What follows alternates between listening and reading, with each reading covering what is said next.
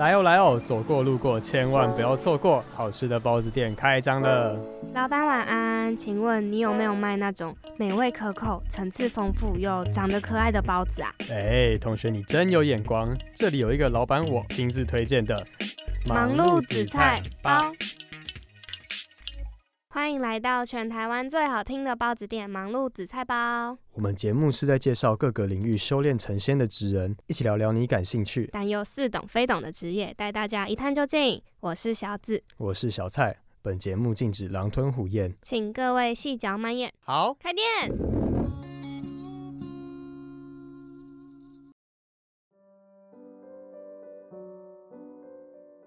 不知道大家有没有去听完我们上半集跟尹军老师访谈有关古物修复师的主题跟内容呢？如果还没听的朋友，也可以赶快去听一下哦。你现在的下午时间录音都会录得很穷，你最近很累是不是？有在发了，我们都知道，我们每 这几集自己录开场都会有一种慵懒风。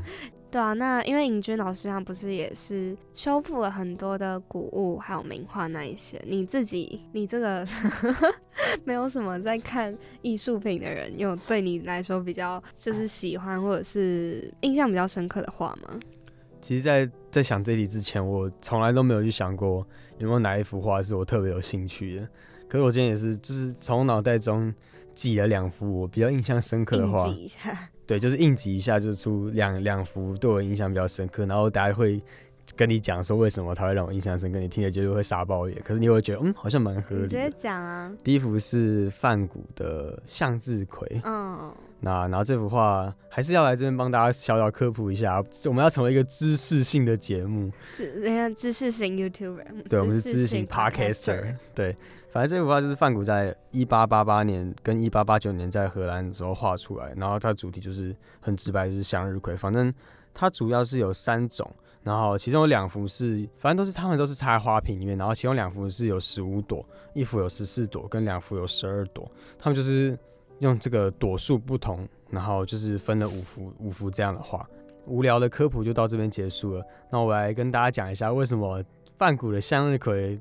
对我来说是让我印象比较深刻的《名侦探柯南》哈，哦，又连接到上一集是不是？没错，就是《名侦探柯南》有一部剧场版，它的主题就是在讲向日葵，就是在讲这幅画。哦，就是那种什么美术馆的画被偷的那一种吗？不是，它就是电影名字叫做《夜火的向日葵》，反正就在讲范谷的向日葵。然后它那主要剧情内容我就不讲，对啊，反正就是看了这部电影才会才知道向日葵五福，然后刚好遇到这一集，我就去查，就知道一些它比较详细的一些历史，对。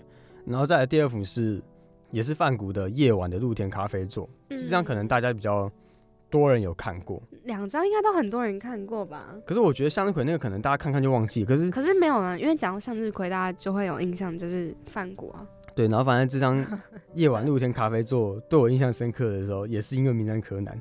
哦，真的？那你真的是柯南粉呢？你今天应该聊的应该是柯南。对啊，其实我们就是九十集混在一起啊，这个是第九集下集。对啊，没有，反正就是。它有一部剧场版里面，就是有一道谜题，它的线索就是这个地方。对，反正它就是到日本一个很像这个地方的地方的那个地方，就是找对找那个场景找线索。反正就是有讲到这夜晚露天咖啡座。然后这幅除了《名侦探柯南》里面的剧情以外，这幅其实对我来说还有另外一个意义，就是小时候我比较像是一个比较浮躁一点的人。嗯，然后我妈对，哎，然后我妈就是为了要治我这个坏毛病。我今天小蔡今天跟我讲一个故事，超好笑。因为他说他那个以前不太爱读书，他说他高中毕业的时候家里收到他自己的 冰单，就反正那时候我就收到，就是每个男生高中毕业在进大学前，就是发冰单给你，他觉得如果你们要继续念书，就去当兵。反正那时候我妈就是拿到我的冰单，然后就放在我面前跟我说：“来，我给你看十秒钟。”我跟她说：“为什么只让我看十秒？”因为我妈怕你真的签下去，根本。对，我妈很怕我直接把兵，因为我那时候不喜欢念书，我妈怕我直接把兵单签一签就送出去，我就当兵了。对啊，好好笑。看我妈还是很懂我，对啊，反正怎么扯那么远，反正就是那时候我妈为了治我很浮躁的个性，她就去买，你知道雷诺瓦嘛？拼图的那个，我知道，我知道，我知道。那个公司，她去买了这一这当时，因为我妈很喜欢吉米跟范谷那些画作那些东西，反正她就买了这一幅夜晚露天咖啡做拼图给我，然后叫我一个下午把它拼好。是逼你急躁吧？拼图应该是要慢慢拼啊。可是他可能觉得我浮躁，如果不给我限时间，我可能就不会拼，我可能就一个月拼个一个角落之类的。哦，对啊，反正这个也是拼完之后就被我们拿去，有些拼他会可以帮你拼图刻制化成时钟。嗯，对，反正后来就变成时钟挂在我们家里。哦，哎，所以你那时候拼的那一幅画就是夜晚的露天咖啡馆。对，夜晚的露天咖啡，所以他那那一幅那个时钟到现在还在我们家里面，可是它已经不能动，反正它就被我放在一个会积灰尘的地方。两幅对我印象比较深刻的话，就是向日葵跟夜晚露天咖啡座。其实还蛮好玩的。那你觉得你有变得比较不浮躁吗？没有啊，拼完就有啊。拼的当下是没有，其实拼的当下拼图这种东西，就是当下一开始拼的时候就会觉得很烦，说怎么那么。东西怎么那么破碎，然后一个那种不在一个轨道上的感觉。可是你拼到后面，你上轨道之后就会进入一种无神的状态，一开始不会动脑，你就是看到图片就拼拼拼拼拼拼，对啊，有啊，当下是很不浮躁的，可是之后之后变得更浮躁了。那小紫有没有哪一幅画是让你有印象深刻？我那时候不是说我差点跟你撞主题吗？哦，对啊，我们刚才进来之前有聊，我就小先试探，因为我怕我们讲到同一幅画就超好笑，叠对叠，叠对叠，哦。我因为我们俩，我觉得我发现我们两个人的画好像都是大家比较耳熟能详那种。我讲的这幅应该大家一定也有看过，是米勒的十岁。这幅就是大家从小应该不是只先知道米勒的十岁晚岛，然后再就是知道梵谷啊这些画家，大家应该都是从这些人开始认识起的。那十岁，它是一八五七年米勒的作品，还没看过的人可以先去了解一下我们。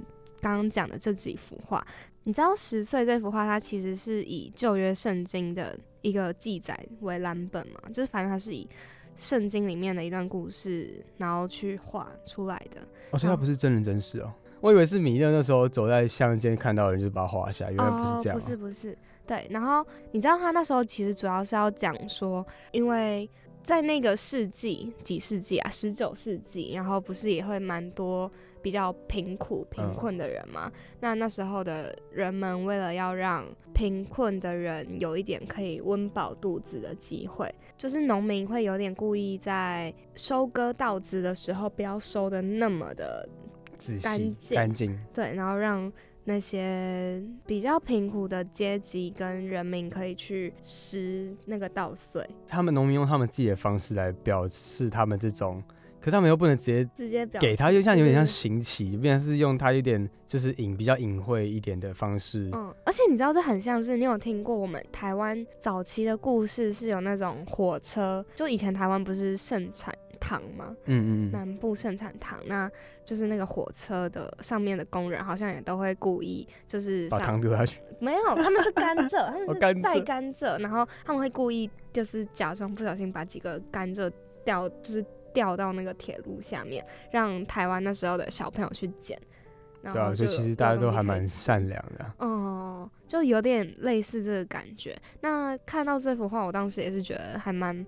平静的吧，而且应该是因为那时候小时候老师就也会讲这幅画的寓意，就是做人要留一点余地给别人的。恻隐之心吗？对对对对，算恻隐之心。然后你要留一些小空间跟对小东西给别人。在你刚才这样讲之前，我。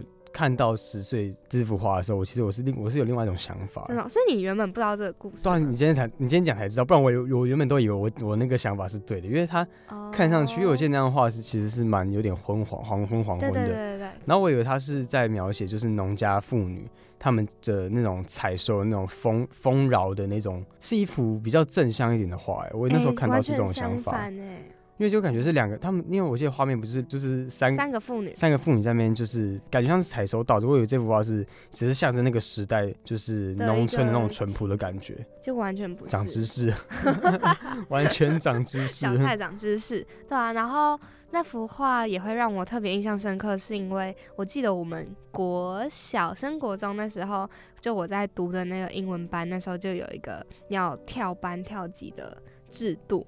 那那时候老师就有就是准备一些奖品给我们，其中一个大奖就是他去十来的岁复印哦，我以为是他去十来的岁，莫名其妙，他他去复印那个十岁这幅画，然后要给就是其中一个奖项的好学生这样。结果我那时候就一直觉得我会拿到，之后就没有，我就一直耿耿于怀，就不会觉得不会不是不好的那种啊，但就会一直觉得哦，我那时候很想要得到这幅画。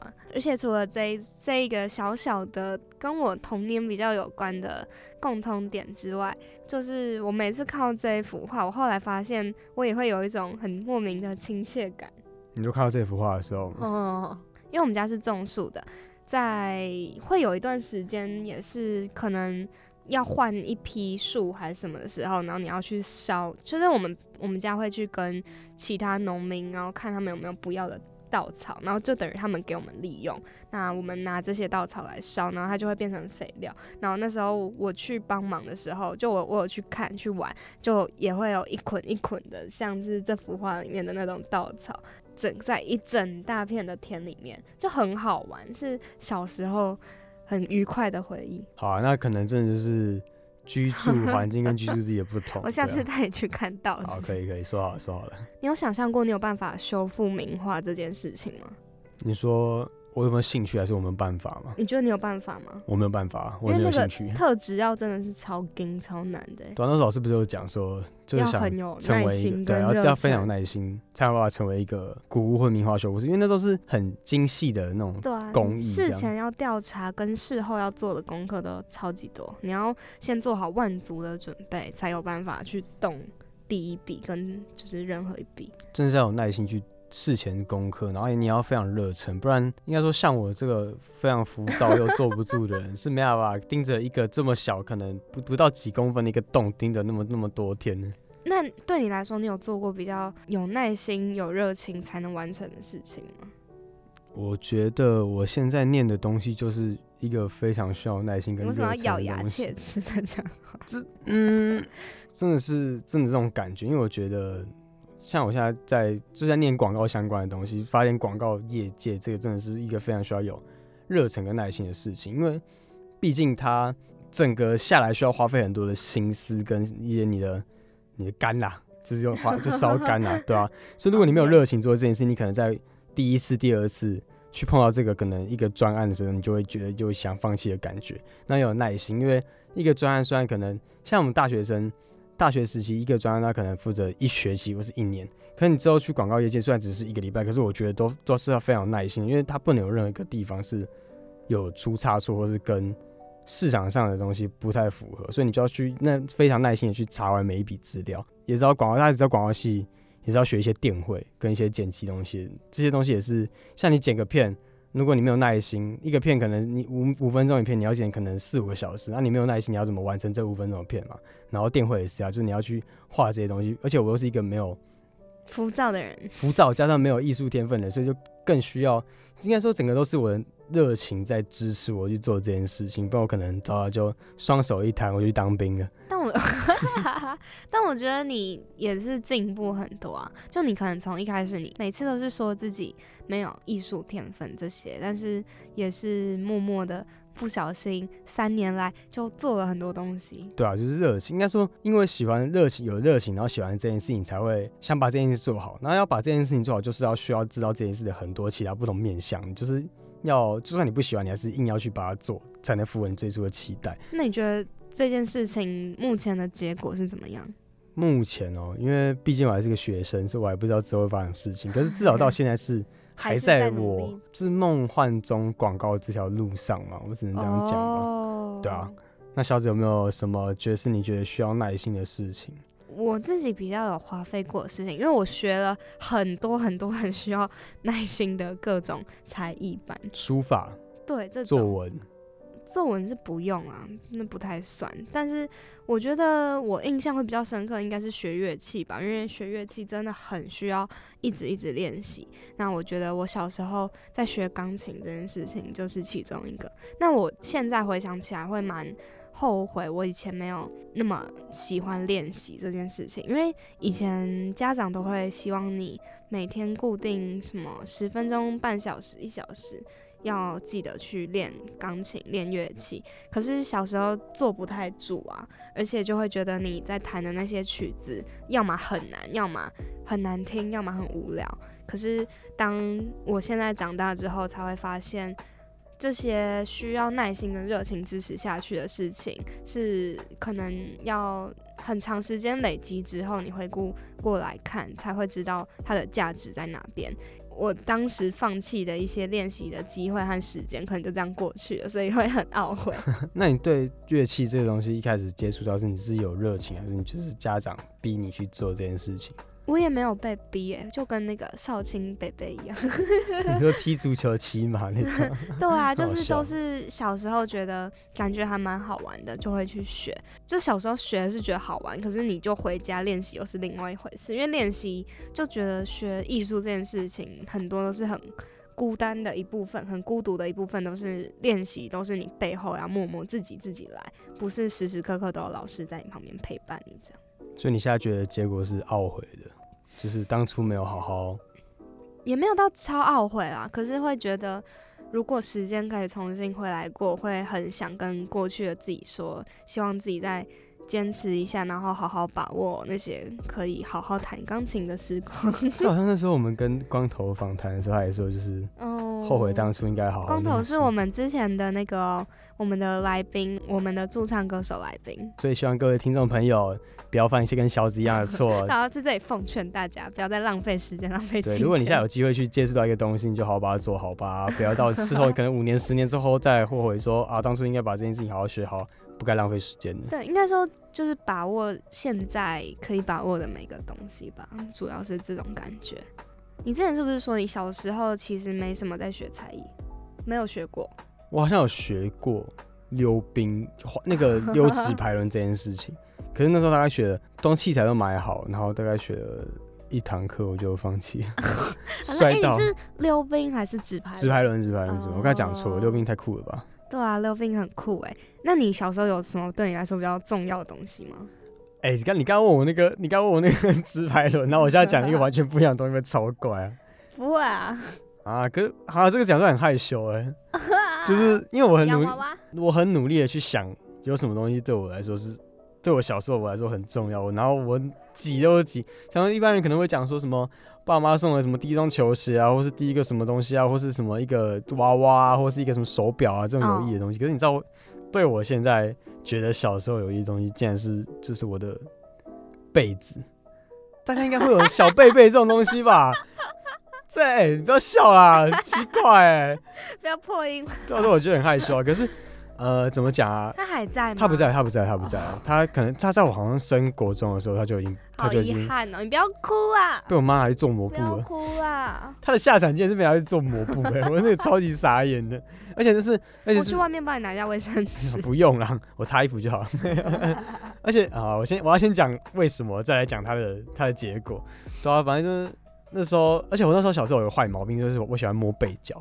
啊，好像很多人都会有一些睡觉坏毛病。我知道我有听过摸被角、摸枕头的拉链。有吗？有有有，我有一个哥哥，好像表哥好像会这样。然后我小时候是会摸头发，就是小时候大家都会有一些。哦，女生摸头发蛮真蛮多的。我相信，我相信你们在听，可能一定也会有摸被角跟有小被这件事情。不要。哎，不能只有我觉得害羞吧？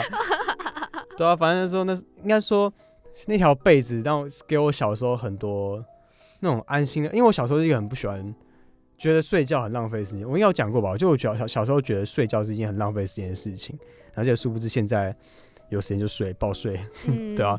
反正那时候小时候觉得睡觉浪费时间，然后就很每天都很不喜欢睡觉，可是。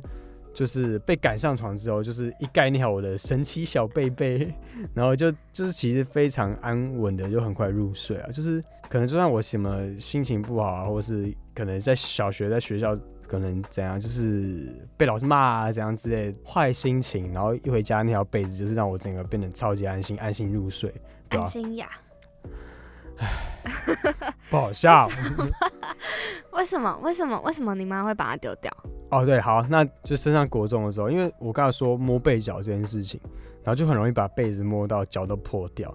然后因为那家真的是太久，那要从我幼稚园开始到小学小学五六年级，真的是应该也有个十年左右了。然后就重复洗啊，然后被我那边吞来吞去啊，就是 会破掉，然后就是有点黄黄的，对啊，反正就是浅蓝色的被子，然后被弄得有点黄黄。然后就有一次小学升国中我回来的时候，因为升上国中的时候我不会，我就换一条新的被子，可是那条被子还是躺在我的新被被啊新被被新的被子，长大就没有被被新的被子，反正它就躺在我的那条小被被就躺在我的床旁边，我就盖新的被子，可是我就不会盖那条小被被，可是它还在。然后就有一次，我放学回家，他就不在，他就不见了，他不见了，反正他就不见。然后我就问我们，我就很惊慌，因为我因为我妈以前常常就会乱动我的东西，惊慌失措。然后我就跑去问她说在哪里，然后就他就给我，他就指了那个后面没有啊，后面洗衣机的洗衣间的那个的地板上面，他说在那边。我就看他被他被剪了很多块，然后因为抹因为被子太大条，没有当抹布，他就被剪了很多片。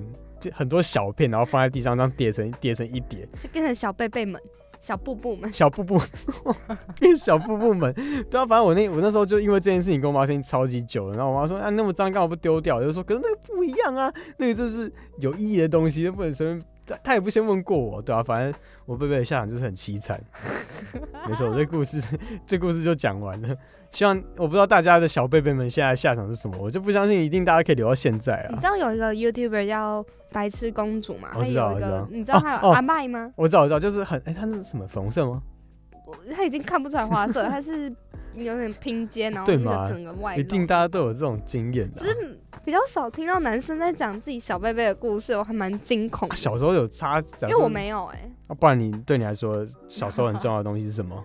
我哎，我我的那个，我觉得对我来说还害羞，没有没有害羞，不好意思，就是还蛮算小梦幻吗？就我小时候应该是幼稚园，然后小学低年级那个时期，那因为我爸那时候，我也我也不知道我爸那时候工作在干嘛，他反正他工作也都是比较晚，我记得也很晚出晚归，晚出早归，就是常常都是在。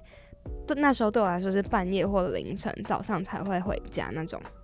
那时候很长一段时间，我都是跟我爸爸妈妈一起睡。我好像到长大之后才有自己的房间，然后我都睡就是跟我爸妈睡同一张床上，我睡在角落这样。我爸那时候就很浪漫，就我有一段时间每一天早上起来，我的床头柜上都会多一只新的娃娃。就他只要出去，他就会我不知道是去哪里，就是可是那些娃娃看起来都还蛮精致，不像真的夹娃娃机。但我小时候好像觉得那是夹娃娃机，但就是一些很精致的。熊熊，然后狗狗什么的，搞不好是夹娃娃机夹来的，有可能啊。爸晚上在打他，你说爸爸妈妈其实半夜都跑去那个 赌博啊，夹娃娃机夹整个晚上。啊，你说每天换一个啊？前一天晚上的没有每没有到每一天，可是可能那个频率对我来说是还蛮长的，就是嗯，每隔没多久，然后就会印象中就是醒来，然后就又多一只娃娃，所以我。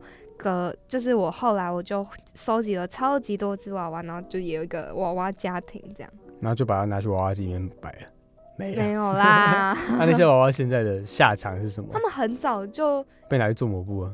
没有啊，娃娃怎么做抹布啦？是因为我后来有那个有点过敏，结果就也被有点被逼着，就是把那些捐出去还是什么？哦，所以他们现在下场竟然跟我小贝贝不一样？不一样，不一样。他们就是，可是他们也。也比较早跟我说再见，可是因为我后来会觉得，就是真正跟我有连接性的可能是这一个故事，然后跟那时候这个举动对我来说很很可爱、很梦幻。现在想起来是觉得很可爱，可是我不一定记得每一只狗狗、熊熊什么的，他们怎么样。那你有想对那些现在被送走的娃娃说什么样的话吗？我对那些娃娃好像没有特别很多想说的话。是因为太多只，所以没有一个特别情感连接嘛？嗯，就我特别有情感的，可能不是那，就是我那个时期的娃娃，但是会想对那一个时期的自己那个事件吧，就是会很还蛮算蛮感谢有那个美好的时光。因为现在回想起来都觉得非常的浪漫，非常的可爱，而且那时候甚至就是有时候还会醒来，就是我会在梦里梦到我爸爸回来了，然后又放一只娃娃在我床头，可是我可能只是做梦，就醒来没有娃娃。那个贪心的女人，梦里跟现实都要娃娃。对啊，反正就是是一个小小的童真的感想吧。那你有对小 贝贝有什么感想吗？就就非常感谢他陪伴我那无数个的夜晚，然后在那个孤单寂寞的夜孤单寂寞觉得冷的夜晚，然后陪我入睡，让我抱着，相亲肌肤相亲，真的是不到五毫米之间的距离。然后然后闻着他的气味，对，就就就就算他走了，是这种走了嘛？就算他走了之后，也是在我家里面用不同的方式陪伴着我。还有呃少了一个完整的他，还有千千万万个小小的他，散落在各地。对，好可怕哦。那我们今天包子店就要准备打烊收店了。哈，这么突然的吗？好，好啊，大家晚安，拜拜拜